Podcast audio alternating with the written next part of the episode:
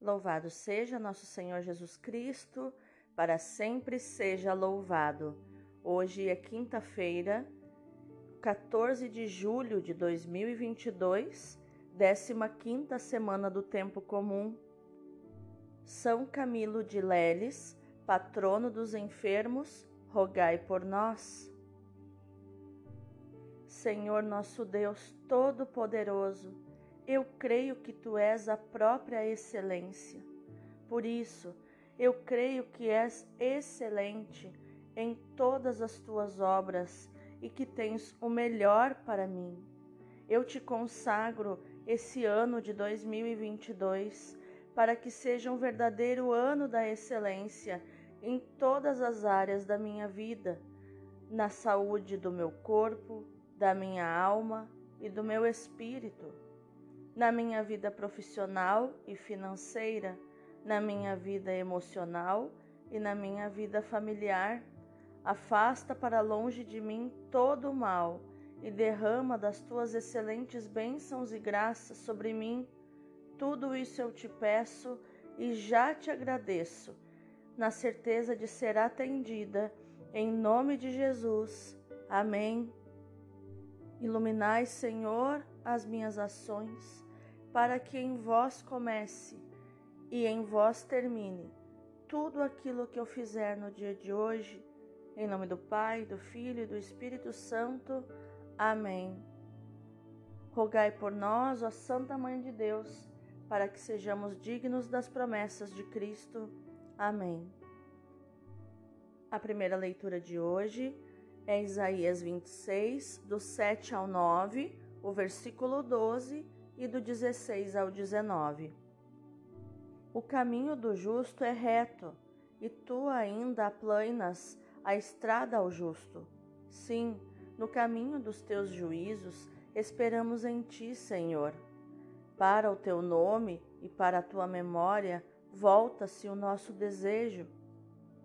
Quando vem a noite, anseia por ti a minha alma, e com a força do Espírito te procuro no meu íntimo. Quando brilharem na terra teus juízos, os habitantes do mundo aprenderão a ser justos.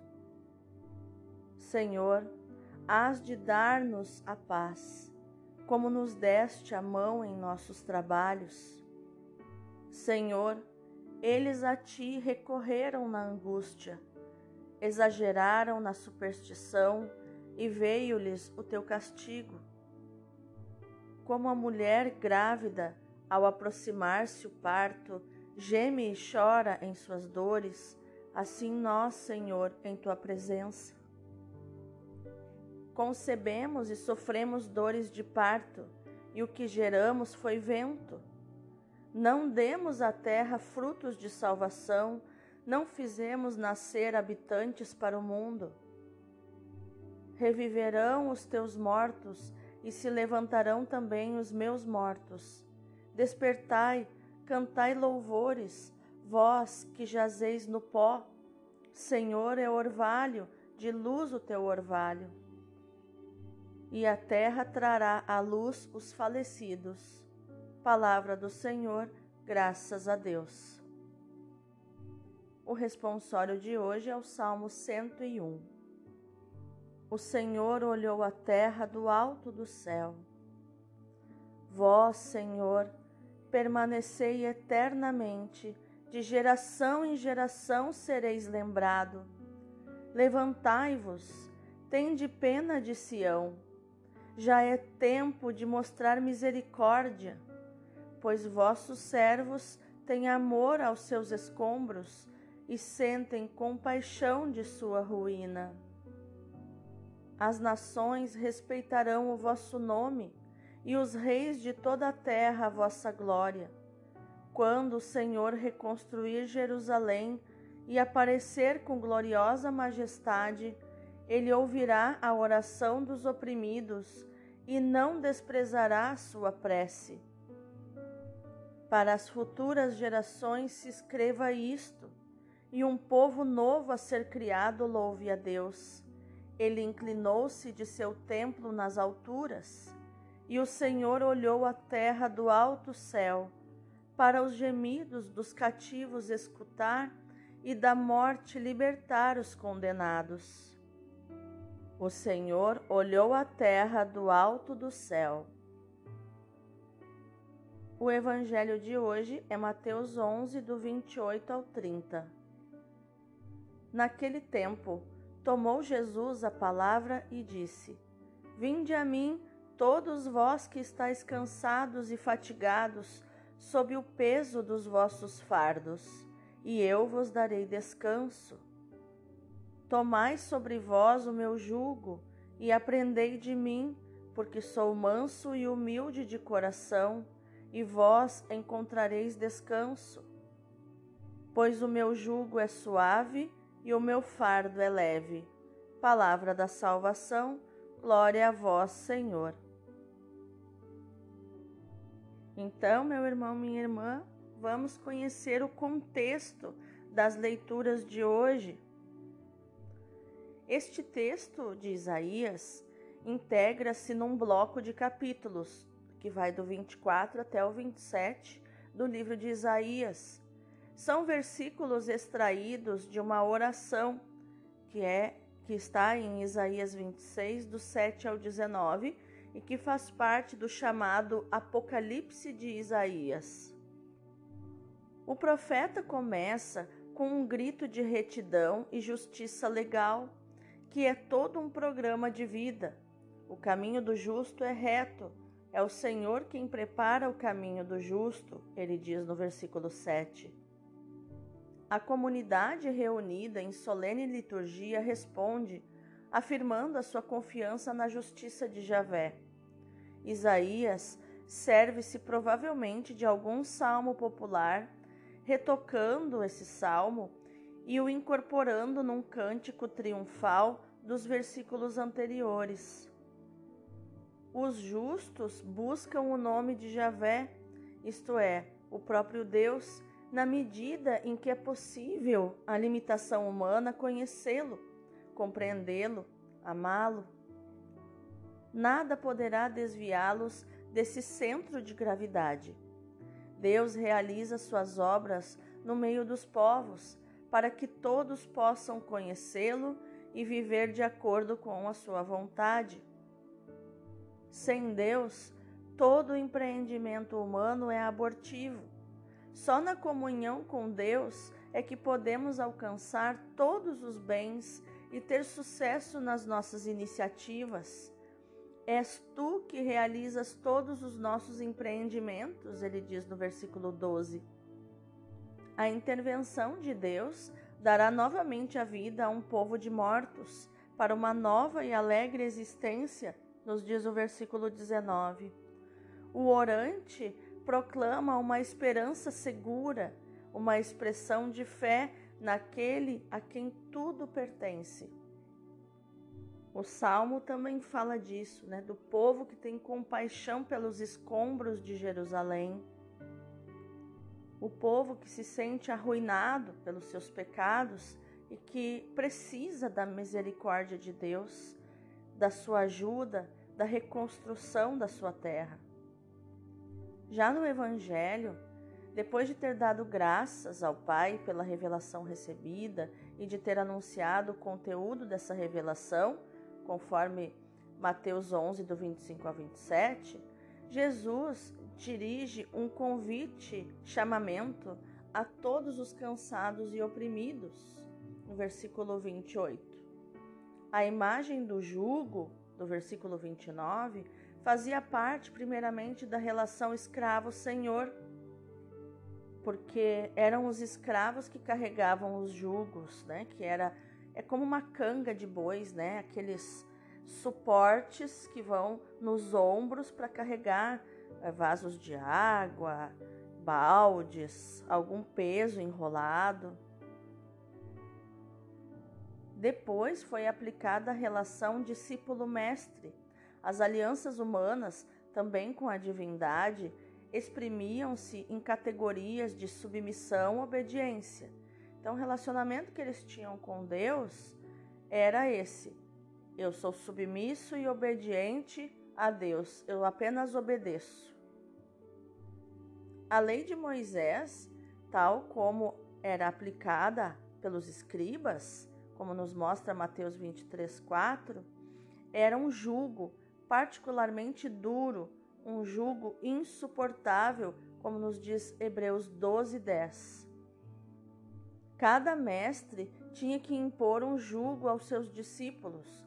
Os discípulos de Jesus são convidados a pôr-se ao lado dele, a colocarem-se lado a lado com Jesus, a carregar o mesmo jugo com Jesus, a levar o mesmo estilo de vida, o dos mansos e humildes, dos pobres e pequenos, que compreenderam o mandamento novo da obediência a Deus e do serviço aos irmãos. O jugo em si mesmo é pesado, mas levá-lo com Jesus é causa de doçura, porque ele é o melhor companheiro, o melhor companheiro de jugo. O amor exige uma pesada renúncia aos próprios instintos egoístas, aos desejos, aos impulsos, mas abre os horizontes da verdadeira vida para nós. Então, vamos meditar mais profundamente, depois de saber o contexto em que tudo foi escrito, a nossa meditação agora vai mergulhar mais nessa palavra.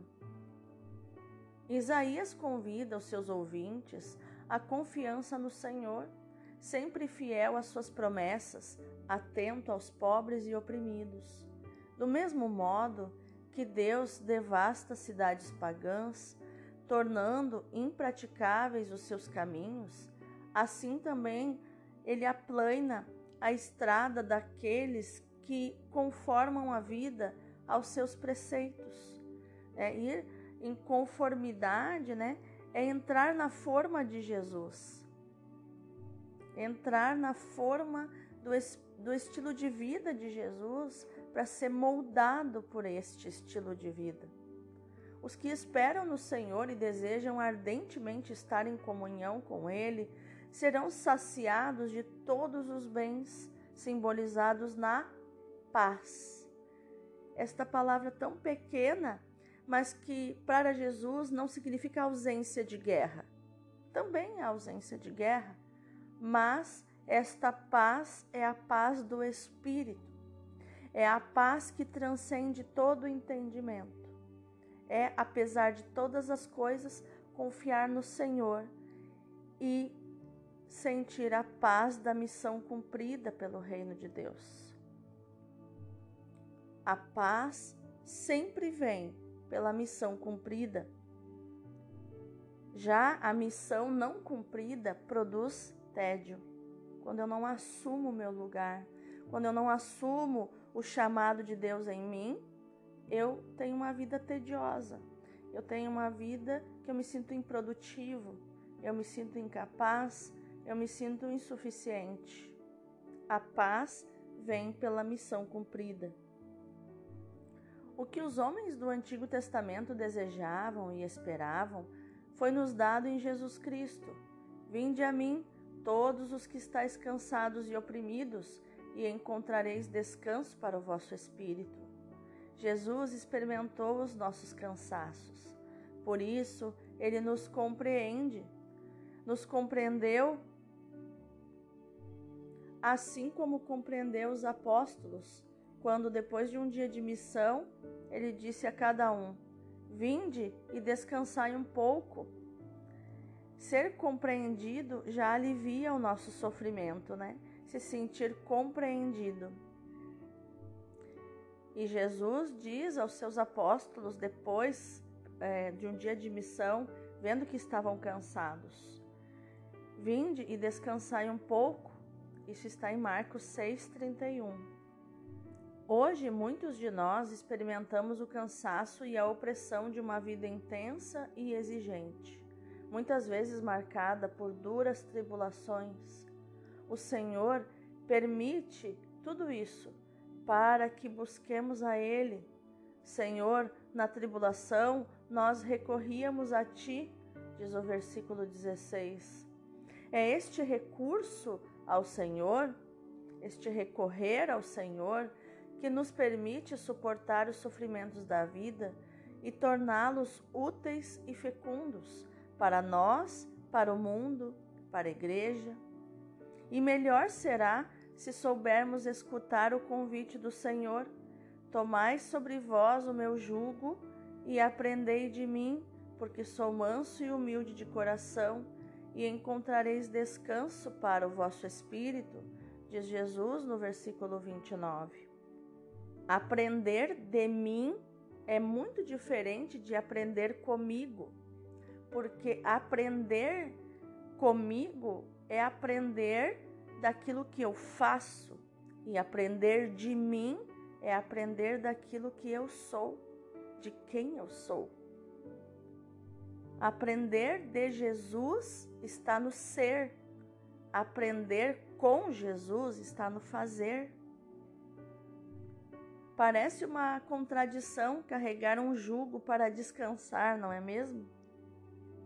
Mas o jugo de Jesus é um jugo de amor. Estando a sós, os nossos esforços são vãos e o sofrimento aproxima-se do desespero porque não vemos o sentido dos nossos cansaços e das nossas fadigas. Mas, se aceitarmos o jugo de Jesus, o jugo de amor, e caminharmos com Ele, tudo ganha sentido, tudo se torna fecundo e temos a certeza de caminhar para a luz e para a vida. Como diz um ditado que eu conheço, quem corre alegre não cansa. Quando corremos alegres, não cansamos. Quando trabalhamos no amor, não nos sentimos fatigados. E quando nos sentimos, temos a paz da missão cumprida, que estamos fazendo aquilo que o nosso espírito, que o Espírito de Deus dentro do nosso espírito fala ao nosso coração. Aprendei de mim, que sou manso e humilde de coração, e encontrareis repouso para vossas almas. O meu jugo é suave e minha carga é leve, diz Jesus em Mateus 11, do 29 ao 30. Jesus não engana ninguém e muito menos nos engana a nós, chamados a percorrer o seu próprio caminho. As exigências do amor evangélico são um jugo, uma carga. Podem, por vezes, nos exigir até o heroísmo, como no caso do amor pelos inimigos, no fazer bem a quem nos faz mal, no rezar pelos nossos perseguidores. Mas o jugo de Jesus é suave, a sua carga é leve, porque ele o carregou antes de nós e agora o leva conosco.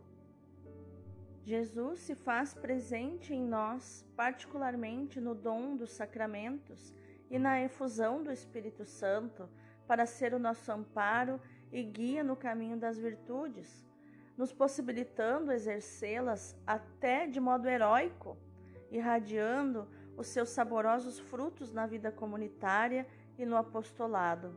Assim podemos transmitir alegria e paz àqueles que encontramos.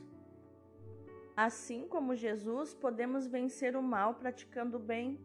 Assim, podemos semear esperança e gritar aos nossos contemporâneos: Despertai e rejubilai. O teu orvalho é um orvalho de luz que fará renascer os que não passavam de sombras. Como nos diz o versículo 19. Vamos orar? Senhor, venho ao teu encontro carregando o peso do meu dia, com o peso dos sofrimentos que oprimem os que me são próximos. Mas dou tudo a ti, entrego tudo a ti e vou contigo carregando também a tua cruz e as cruzes de todos os seres humanos, de quem te fizeste solidário, te fizeste irmão, Senhor. Obrigada, Senhor. Como eu poderia levar sozinha a minha cruz, se nem posso comigo? Obrigada pelo teu convite. Vinde a mim, todos os que estáis cansados e oprimidos, que eu hei de aliviar-vos. Apoiada por ti e em ti, eu quero ajudar e levar alívio a tantos irmãos e irmãs que sofrem muito mais do que eu. No amor, estou certa que todo o peso se torna leve e que quem corre alegre não cansa, Senhor. Amém. Vamos contemplar essa linda palavra. Nossa, como a Alexio Divina está linda hoje, não é mesmo? Meu coração aqui está queimando, transbordando de amor por essa palavra. Meu Deus, que coisa mais linda esta sensação. Que delícia sentir tudo isso. Abraçar a palavra do Senhor. E agora é um momento de contemplação, onde o horizonte se abre e nós enxergamos um pouquinho daquilo que Jesus vê. Adoremos nosso Senhor contemplando no seu coração sagrado a virtude de humildade e de doçura. Meditamos sobre a virtude de humildade e de doçura. Pode aplicar-se o mesmo método às outras virtudes do Divino Coração de Jesus, a sua obediência, a sua pureza, a sua paciência, a sua misericórdia, a sua caridade. Consideremos com atenção como nosso Senhor praticou esta virtude no seu interior e no seu exterior, em Nazaré, na sua vida pública e na sua paixão. Como deve ter sido momento de graça esses 33 anos que Jesus passou dentro de casa com sua família, com sua mãe, com, com seus primos, com seus parentes, sabe? Como deve ter sido maravilhoso, porque a casa é o lugar onde se fala ao coração, a casa é o lugar do encontro, onde se fala coisas verdadeiras, onde se aprende verdades eternas. É dentro de casa. E pelo exercício desta virtude, Jesus prestou uma glória infinita ao seu Pai, reparou plenamente as ofensas que tínhamos feito a Ele pelos pecados contrários a esta mesma virtude na cruz, Jesus nos libertou das penas eternas que podíamos ter merecido por estes pecados. Nos ensinou, pelo seu exemplo, o modo de praticar esta virtude. Finalmente, nos mereceu a graça necessária e conveniente para fazê-lo. Demos graças a Jesus por todos estes favores. Ofereçamo-nos a Ele para efetuarmos os desejos mais ardentes que Ele tem de nos ver ornados com esta virtude. Rezemos a Ele para que nos dê todas as graças de que temos necessidade para cumprirmos em nós os santos desejos do seu coração. Ah, que coisa mais linda, né? Então, que a nossa ação no dia de hoje, meu irmão, minha irmã, seja meditar, proclamar e viver esta palavra de Mateus 11, 29, onde Jesus diz: Aprendei de mim, e não comigo. Aprendei de mim, porque sou manso e humilde de coração. Não é porque faço coisas mansas, fa tenho atitudes humildes, não. Sou manso e sou humilde de coração. Ah, que coisa mais linda. Deus abençoe o teu dia.